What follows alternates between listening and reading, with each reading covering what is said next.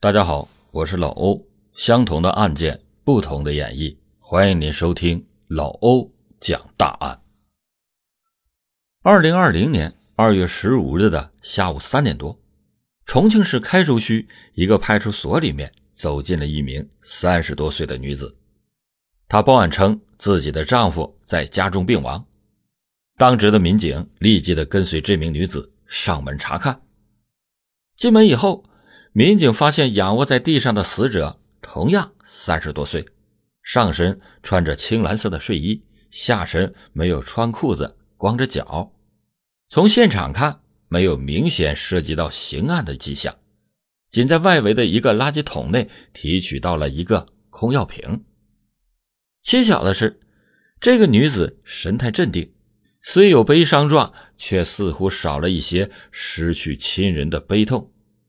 于是，民警就对楼上楼下的邻居展开了走访。结果发现，曾经有住户向社区反映，在当天的凌晨，该女子家中有成年男子的喊叫声和踩踏地板的声音。但是中午，两名社区的工作人员前去查看时，这名女子说没有事。由此，民警对死者是否是他杀就产生了怀疑。经过再次的盘问，女子终于承认是她无法忍受丈夫施暴于她和孩子，才将其杀害。经过检验，死者的心中没有检出常见的农药毒鼠强成分，可以排除以上毒物中毒死亡。最终的鉴定结果，死者是因为生前被捂压口鼻、勒颈，导致机械性窒息死亡。那么？这对夫妻间有何仇怨？一个弱女子用了什么手段才达成了这样的严重后果呢？女子的供述还原了这出悲剧的真相。这个女子自称叫朱小梅，时年三十五岁，死者叫侯刚，当年三十六岁，两个人相识于二零一四年。那时朱小梅正在另一场婚姻中，已经生养了两个孩子。后来，朱小梅与前夫离婚，长子小熊随她生活。二零一八年四月，朱小梅和侯刚组成了现在的家庭。正常来说，既然能够接纳朱小梅为妻子，侯刚就应该用宽阔的胸怀接纳朱小梅的过去，这也包括朱小梅的爱子小熊。何况两个人婚后虽然十分努力，却没有能够升华出新的爱情结晶。侯刚更应该珍惜这个没有费力就得来的继子。然而，侯刚对小熊表现出来的是厌恶，从开始时的不喜欢，逐渐升级为动辄斥责，再到无缘无故的殴打孩子，甚至心疼孩子的朱小梅在旁劝解，也会遭到侯刚的拳打脚踢。结婚不到半年。朱小梅就经常的出现头疼、失眠等症状，只能是靠药物解脱一时。元宵节过后，小熊从亲生父亲家回到了朱小梅的身边，侯刚对他的厌恶又重了一层，从原来一两天一顿拳脚升级到一天用衣架打几次。朱小梅去劝解，同样不能幸免，悲愤在朱小梅的心中油然而生。朱小梅觉得自己和儿子太可怜了，再这样下去，她和儿子都可能被打死，于是就产生了要把侯刚弄死的想法。二月十三日，侯刚又使用衣架狠狠地打小熊，当然是打在小熊肉比较厚的地方，但是无疑还是疼在了朱小梅的心里。他含着眼泪，偷偷的用手机录下了视频，发给了前夫，同时下定决心该行动了。当天晚上，他就从自己吃的止疼药和助眠药中分别拿出来两粒，混到了侯刚正服用的西药片中。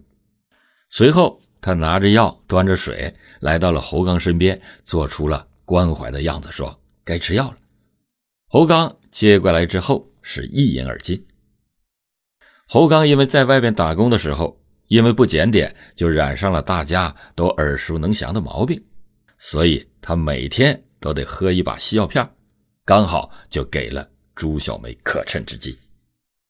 但是，出乎朱小梅意料的是，侯刚除的睡得更香甜了，没有任何其他的表现，甚至精力恢复的很好。第二天竟然接连打了小熊两次。此时，朱小梅的内心彻底的愤怒。二月十四日的晚上，朱小梅又分别把两种药各增加到三粒，端到了床边给侯刚喂服。侯刚很快又酣然入睡。朱小梅翻箱倒柜的找出了一堆毛线、电线以及围巾，为最后下手做着准备。到了二月十五日的凌晨五点左右，他趁着侯刚还在沉睡中，将他的手脚用毛线缠了起来。不料侯刚醒来，便开始破口大骂：“你他妈把我捆起来是想我死啊！今天我让你先死！”边说边伸出手来掐他的脖子，朱小梅用双手使劲地扳着侯刚的手，同时身体用力地往外面退，这样就把侯刚从床上拉到了地上。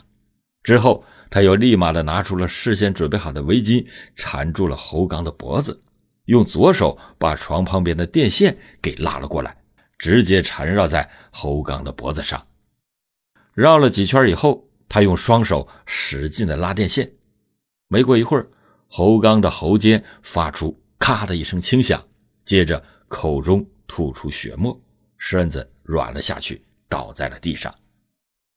但是朱小梅仍然怕侯刚不死，他就去客厅拿了两个塑料袋套在了侯刚的头上，又拿出了电胶布缠绕在侯刚的脑袋，从下巴附近一直缠绕到额头附近。他的目的是让他不能出气，窒息死亡。在这个期间，儿子小熊一直在他的房间里没有出来。到了中午一点左右，有社区的工作人员来到了朱小梅的家，称有人报警说啊，屋里边有打斗的声音。朱小梅就站在门口，告诉对方什么事情也没有。等工作人员离开以后，他就下楼把清理物扔进了垃圾桶。反身上楼，拆下了侯刚身上缠绕着的那些毛线、电线、胶带，统统的装进了一个空米袋，又扔在了路边。随后骑着电动车前往报案。于是就发生了今天老欧开头讲的那一幕。二零二零年二月十六日，朱小梅被刑事拘留，同年五月十五日被逮捕。重庆市第二中级人民法院认为。被告人朱小梅故意的杀害丈夫侯刚，其行为已经构成故意杀人罪，依法应予惩处。宣告被告人朱小梅犯故意杀人罪，判处无期徒刑，剥夺政治权利终身。被告人朱小梅赔偿附带民事诉讼原告侯刚丧葬费、被抚养人生活费共计人民币二十五万七千二百七十一元。当庭，侯小梅提出上诉。重庆市高级人民法院审理后认为，上诉人朱小梅因为不满被害人侯刚长期殴打其本人及妻子小熊，采取勒颈、舞逼等方式致侯刚死亡，其行为已经构成了故意杀人罪，依法应予惩处。但是，朱小梅因其犯罪行为给原审附带民事诉讼原告人造成的经济损失，应当承担赔偿责任。但是，朱小梅主动讲述了杀害侯刚的整个作案过程，认定有坦白的情节，依法可以对其从轻处罚。而且被害人在本案中有一定的过错，应该承担相应的责任。原判对于朱小梅应当赔偿的丧葬费计算有误，应予纠正。最终，上诉人朱小梅犯故意杀人罪，判处有期徒刑十五年。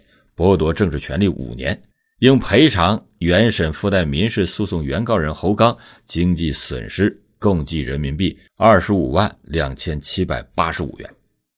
好了，今天的讲案就到这里。那么大家是怎么看待朱小梅这一尽显母性又有失人性的行为呢？欢迎您在评论区发表您的看法。本来朱小梅是可以用解除婚姻的简单办法。避免孩子和自己再受伤害，也可以借助法律来维护他们娘俩的权益。